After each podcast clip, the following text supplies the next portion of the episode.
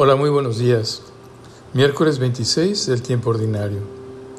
Iniciamos este lunes la lectura del libro de Job, un libro sapiencial que en el fondo fue escrito para hacer ver que la llamada teología de la retribución no siempre funcionaba como lo creían la mayoría de los israelitas.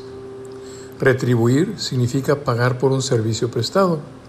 Yo trabajo y espero que se me retribuya con un salario. Si me porto bien en casa, espero que mis papás me den un premio. Pues bien, la teología de la retribución decía que si se cumplía la voluntad de Dios, Él bendecía, daba prosperidad, descendencia, o sea, fecundidad, una larga vida. Pero si no, venía entonces el castigo y la enfermedad. Ante la situación de Job, sus amigos le dicen que algo tenía que haber hecho para que Dios lo estuviera castigando. Job se defendía diciendo que él en conciencia no había hecho nada malo. Es más, reta a Dios a un juicio para que sea él, Dios, el que diga en qué le ha fallado. En el fondo está el problema del sufrimiento del justo. En el Evangelio encontramos esto frecuentemente. Por poner un ejemplo, el ciego de nacimiento. Preguntan los discípulos a Jesús, ¿Y quién pecó, él o sus padres, para que haya nacido ciego? Así la enfermedad, pensaban era consecuencia del pecado, un castigo de Dios. Bien, la teología de la retribución de los fariseos no funciona y lo constatamos cada día. ¿Por qué al justo le va mal y al pecador le va bien? ¿Por qué los narcotraficantes, los mafiosos les va bien? ¿Dios no los castiga? Job reconoce que Dios está por encima de toda manipulación. No actúa en automático. Me porto bien, me tiene que premiar. Me porto mal, me tiene que castigar. Que Dios sabe por qué y cómo hace las cosas. Por eso afirma, el corazón de Dios es sabio.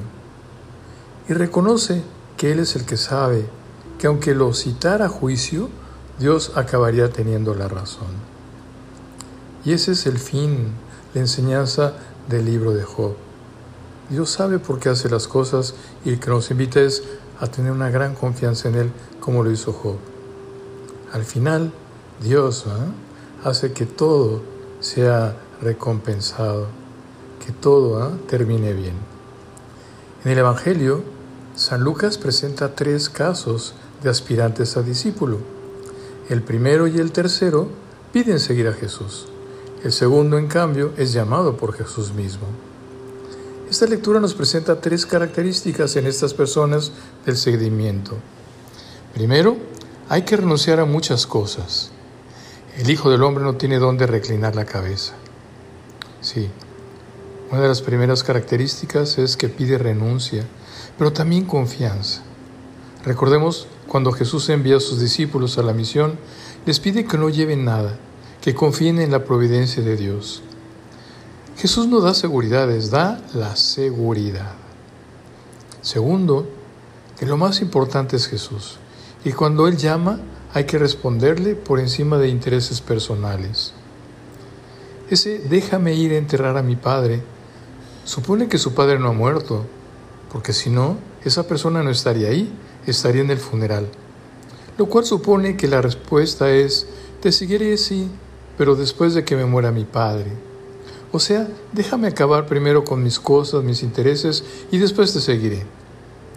Jesús invita a la radicalidad, a una vida nueva, a abrirse al futuro que implica correr riesgos y dejar que los muertos entierren a sus muertos, apostar por Jesús. Y tercero, una disponibilidad total. Quiero seguirte, pero primero déjame despedirme de mi familia. Para Jesús no hay peros. ¿O quieres seguirlo ya? ¿O aún tienes algunos apegos por ahí? El que no deja padre, madre, hermanos, hermanas por mí, por el Evangelio, dice Jesús, ¿eh? no es digno del reino. Despedirme de mi familia es vivir de añoranzas del pasado. No se puede arar mirando para atrás, dice Jesús. Esto no supone abandonar a la familia, sino ampliar el horizonte familiar. ¿Quién es tu familia? Que la preocupación por tu familia sea por la familia de tu Padre Dios. Ampliar los horizontes de, de nuestros intereses. Pues sí, Seguir a Jesús no es fácil, pero con la fuerza del Espíritu Santo lo podemos lograr.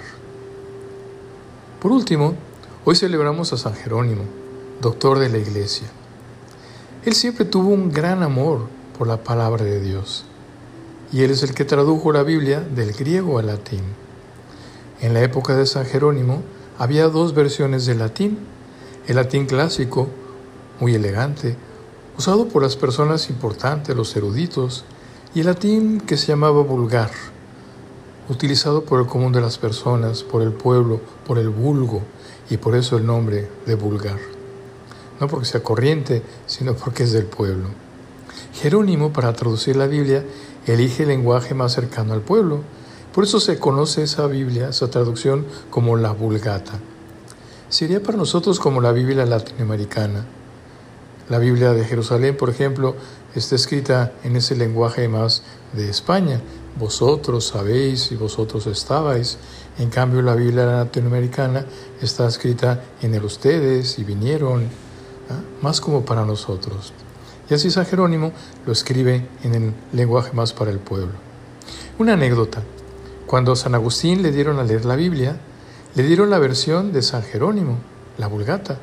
Y él, que estaba buscando en ese momento de su vida la verdad, con los grandes filósofos, dijo que la verdad no podía estar contenida en un libro escrito en un lenguaje tan vulgar.